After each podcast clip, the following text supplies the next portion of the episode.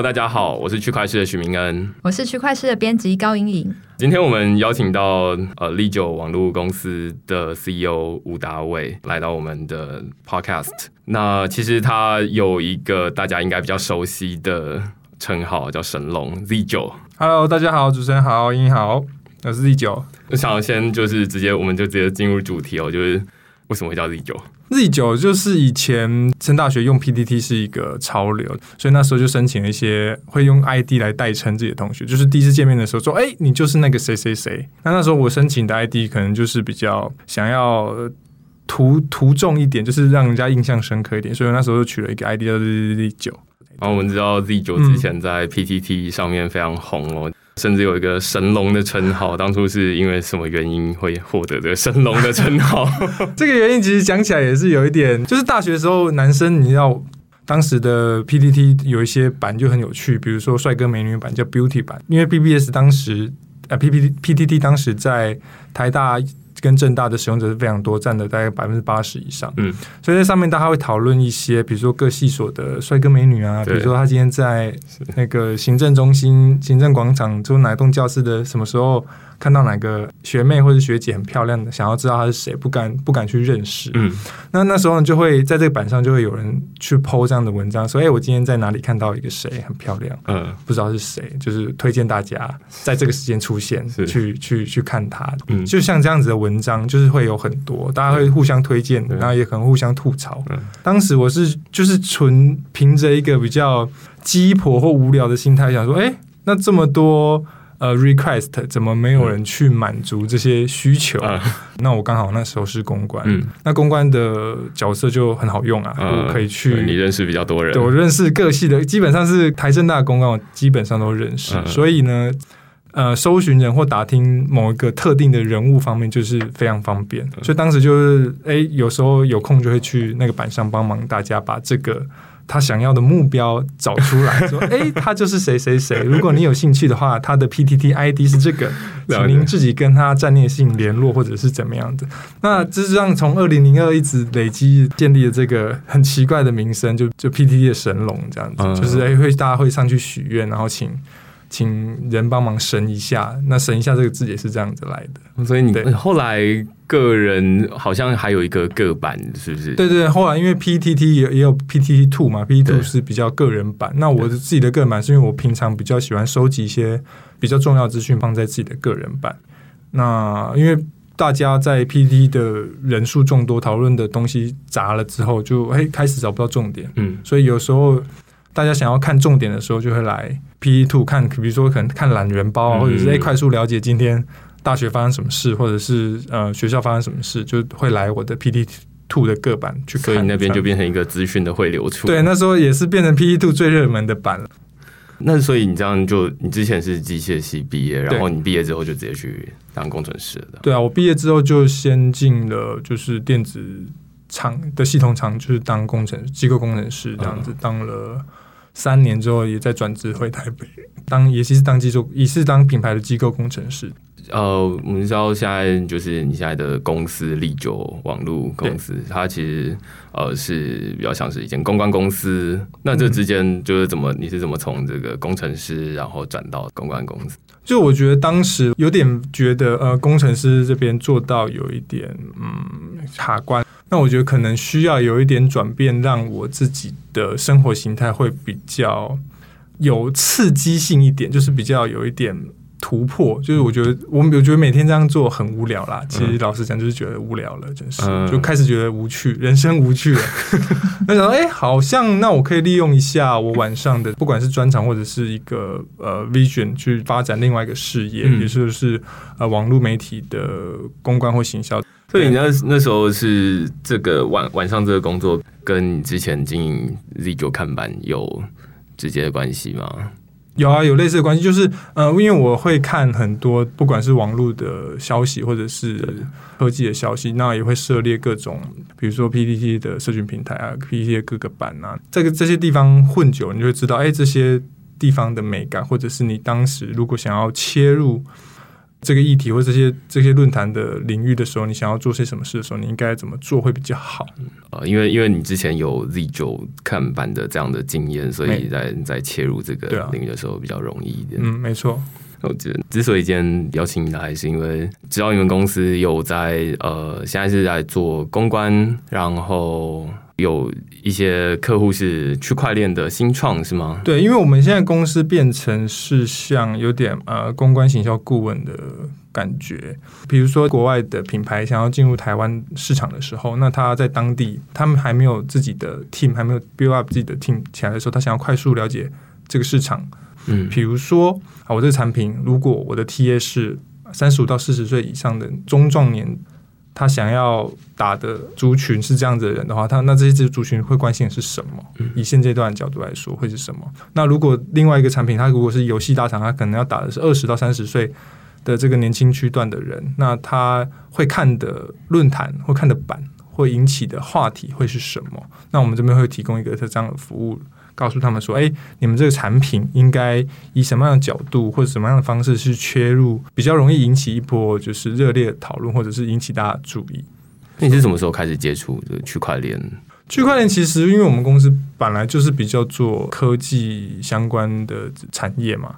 呃，区块链跟 AI 也是最近这两年也算是应该会落在科技领域对的产业里面，所以他们也算是一个新兴的产业。嗯那会接触到区块链，是因为去年中的时候，也是有一个同学学弟啦，因为自己历久关系，认识了很多各个领域的神人。对，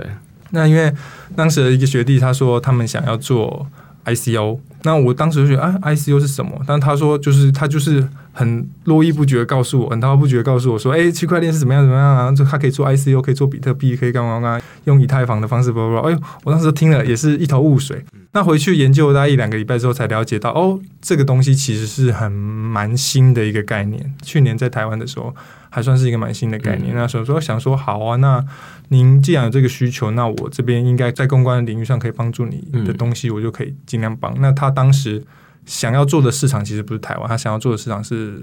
外语，也是美国的市场。哦那我们当时就是帮他拟了一些在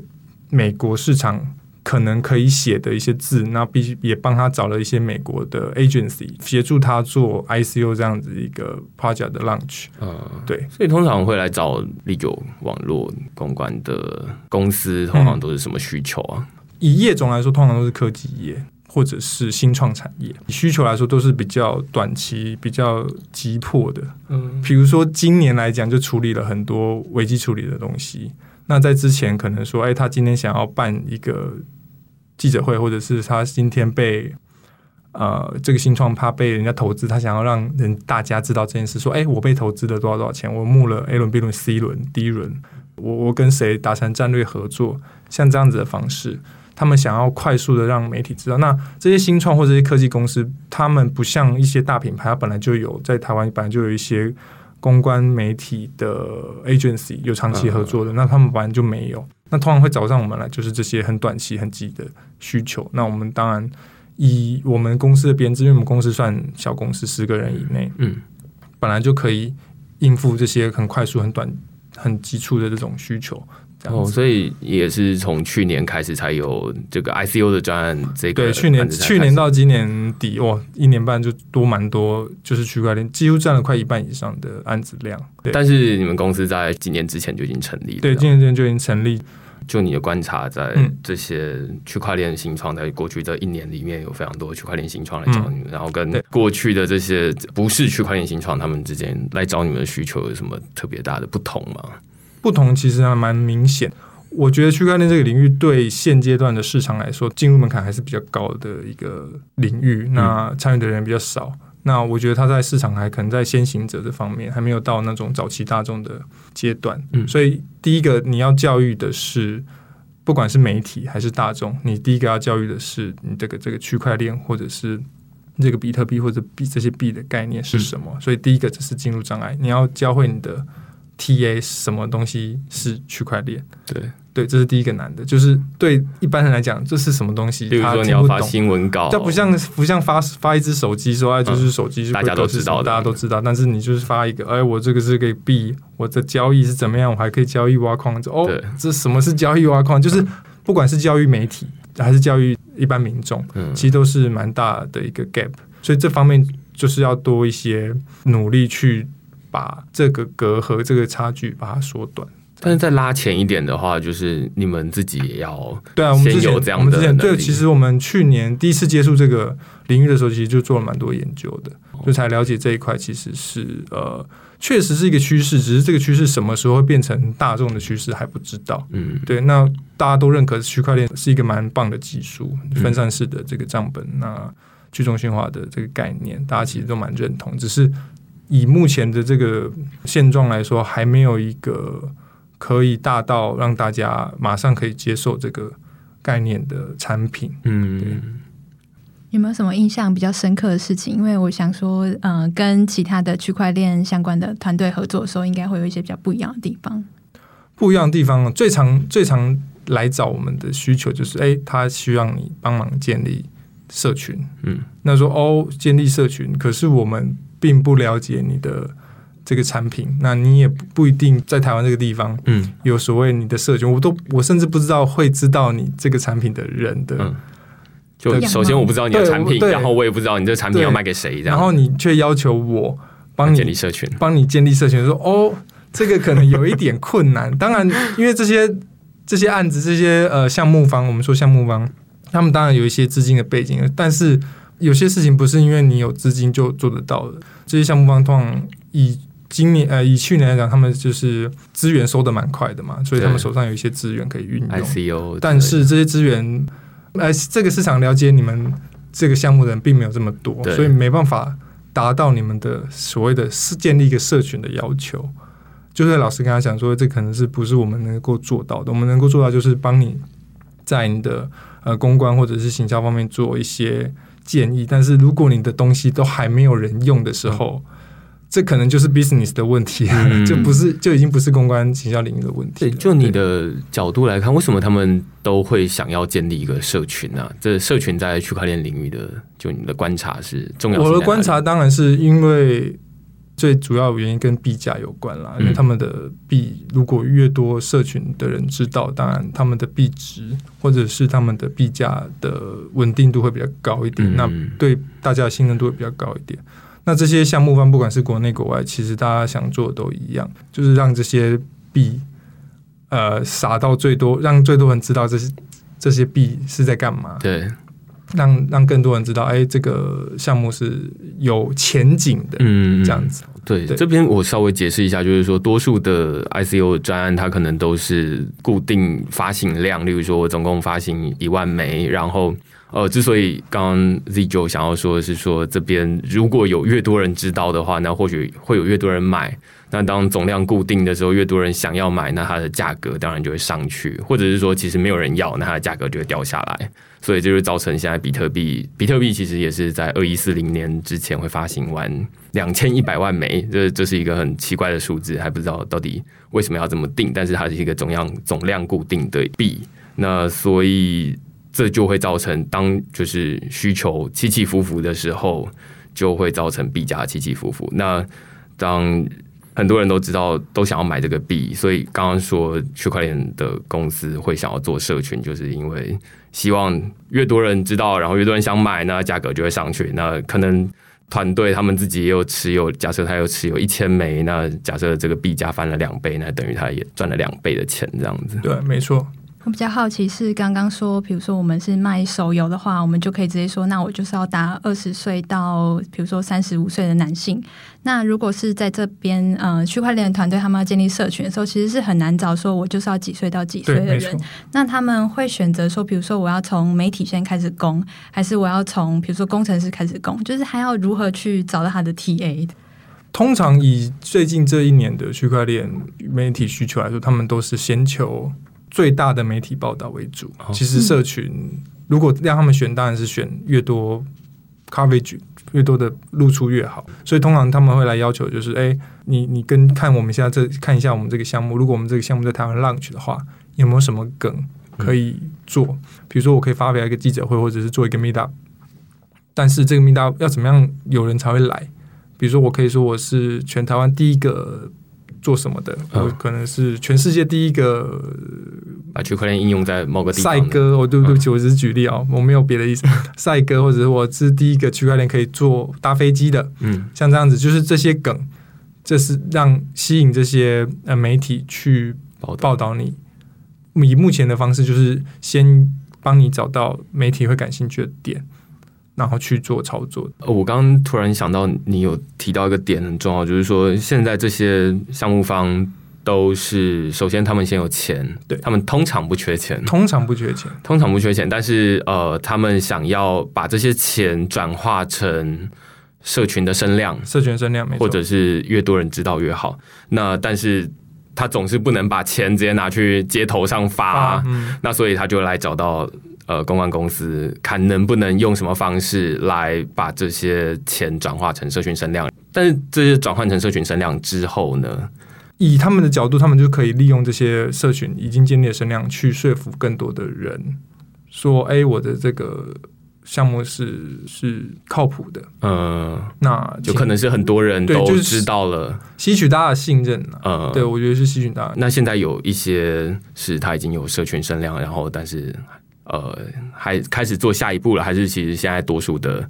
就你目前观察到的专案，其实都是还在这个把钱转化成声量的这个过程。我以我目前观察，大部分的项目都是在装把现有的资金或资源把它转换成声量的过程。那以目前做出来的成果来看，其实做出来的东西并不多。哦除了交易所之外，交易所当然就是有个交易所大家都看得到。那目前像有些电影的专案啊，有些什么航空的、嗯什么什么几点的，或者是是买东西这种，其实都还没有一个成型的 business。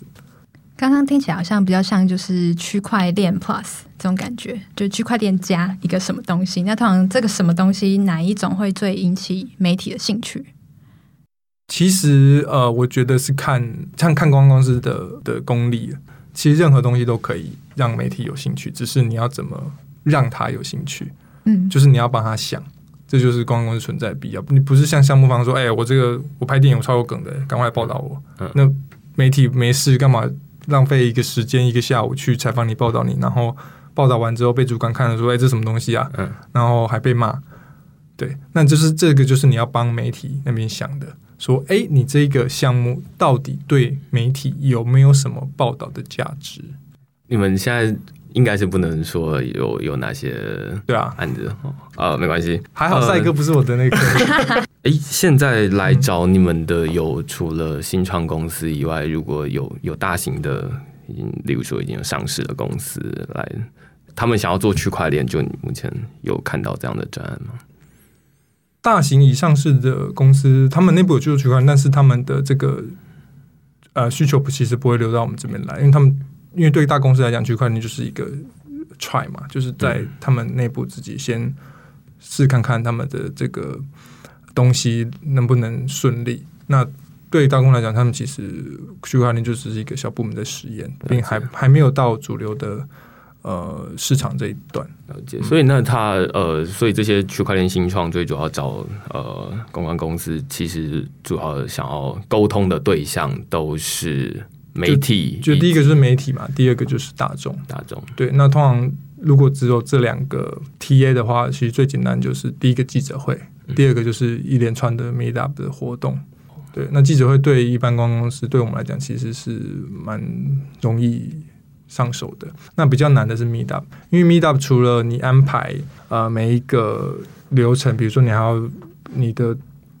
你的讲者是谁，你的讲者要讲什么，嗯这是第一个重要的。第二个就是你的 panel discussion，你的嗯你的讨你要讨论的东西，你要讨论什么？因为每天都有这么多场 meet up 下来，为什么这些人要去参加你的 meet up？那第三个难的就是，哎，参加 meet up 的人你要去哪里找？因为我觉得在我这我这一年看下来，因为会参加区块链 meet meet up 的那一群人，其实大概都是同一群。哦，就是以影响力来讲，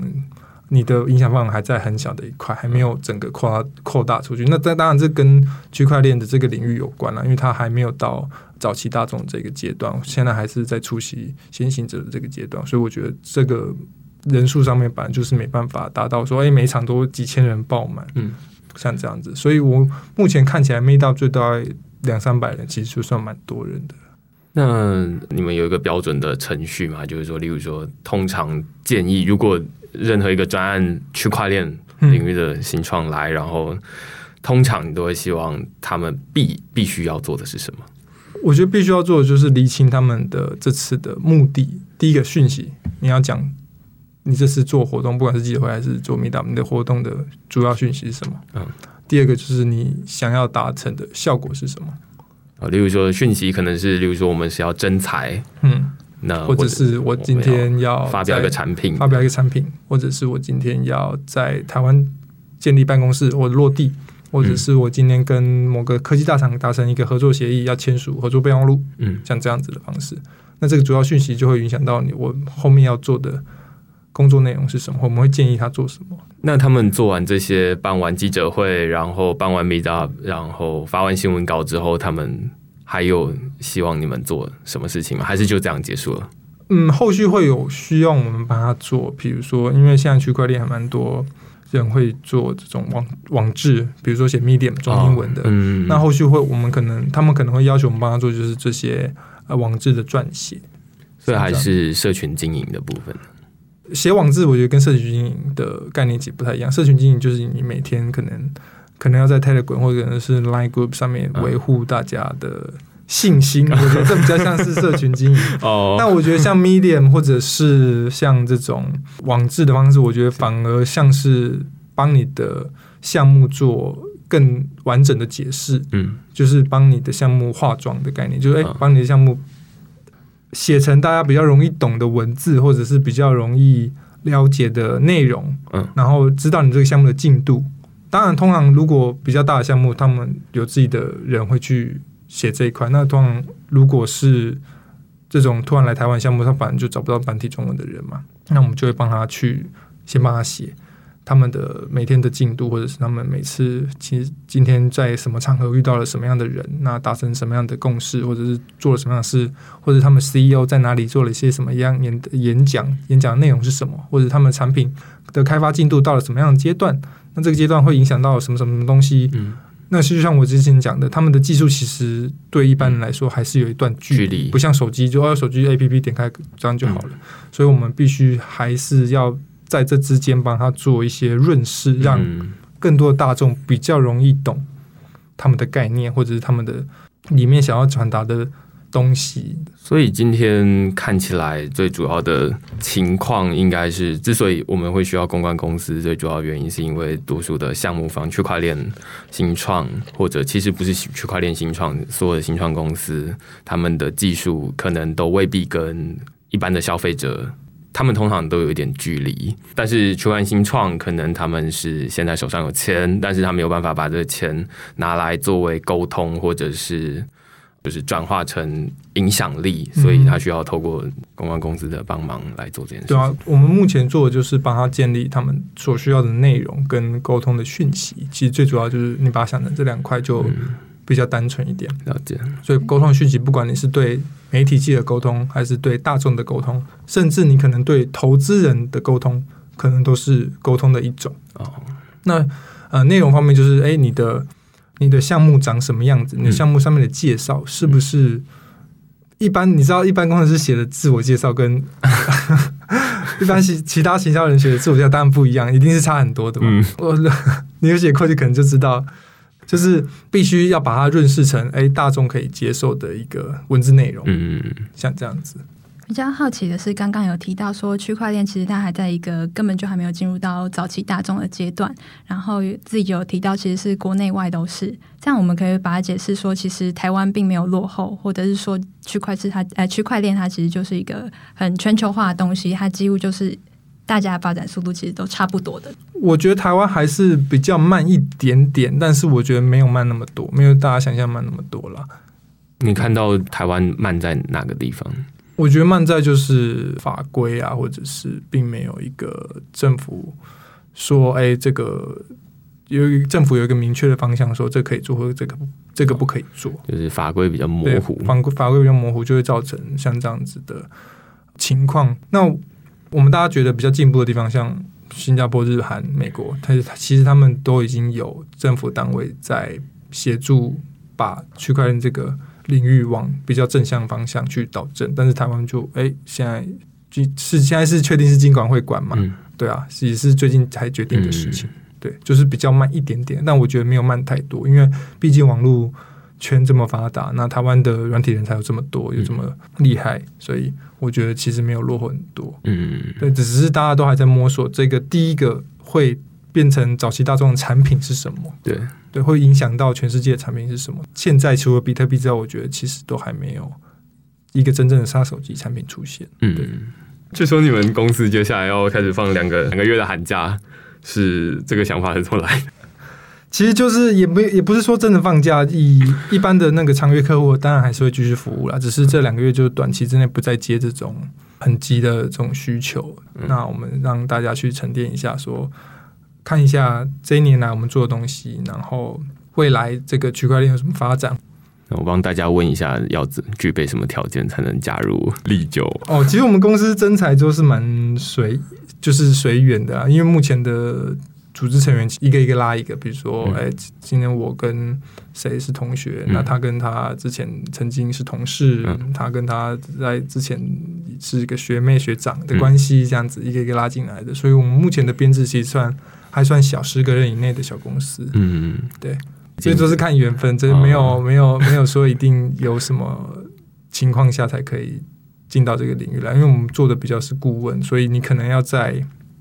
一些领域其实有一些经验，那又比较可以自己完成一项事务，就是比较可以自动自发，或者是比较可以安排自己的时间的人。才比较容易加入像我们这样子的顾问公司啦。嗯，对。我也很好奇，你们平常都看什么？因为毕竟大家可能都是公关行销背景出身，那或许我们听众也会很想要知道，要怎么样来认识区块链这个东西。我们平常看什么？对啊，呃，区块链的话，以台湾就是东区、东区啊，区块是这种呃，脸书上面各种呃区块链的社群啊。嗯，那我们自己公司同仁。其实大部分的这种区块链的赖群主，我自己或者是我们公司的同仁都有加入，嗯，就是大家其实都会每天把这些讯息，不管是拉勒或者是 卖币或者要干嘛，其实都大部分人都会把它稍微看完，就是你就每天看每天看，就了解这个市场这个社群的人在想什么，嗯。那以区块链的领域是这样，那我们像平常我们公司就是看什么科学人啊，什么微缺啊，就是会看一些国外的东西啦，就是 TEDx 啊，或者是这种比较科技领域的国外媒体。那你现在就是因为正好介于这个新创区块链新创在技术这一端，跟在媒体中间，那能给区块链其他？如果要他要投入区块链新创的人，有一些建议吗？最重要的建议当然是你需要热情，你需要真的相信区块链是会成为改变世界的一个力量，你才可能去加入会比较好。因为这个领域不知道什么时候会让大众接受，嗯，因为大家都还在努力的阶段，没有人可以猜得准，搞不好明年，搞不好后年，搞不好要等个五年，嗯，这个区块链技术才会被呃世界各个大厂所采用，然后才会真正的。遍地开花，整个应用才会起来。这这个真的不确定，因为加入新创就是这样。那尤其这是区块链，又是新创中的新创，就是走在更前面的地方。所以，如果你要你没有这样的心理准备的话，我觉得热情还是最重要的一点。信仰，对信仰。那我觉得年轻人其实没什么好失去的啦。如果你是二十岁以下，没有家，没有没有没有没有小孩，没有不是没有家，就没有小孩，没有女朋友，我觉得都可以。如果是你是工程师，或者是你是相关的领域的人，我觉得都可以。呃，怎么讲？你想要试的话，你你的心是这么放荡不羁的人的话，可以去压身加试看看，因为对你来讲其实没有什么损失。感谢，那我们今天谢谢 Z 九神龙来我们 Podcast 节目，谢谢谢谢谢谢主任。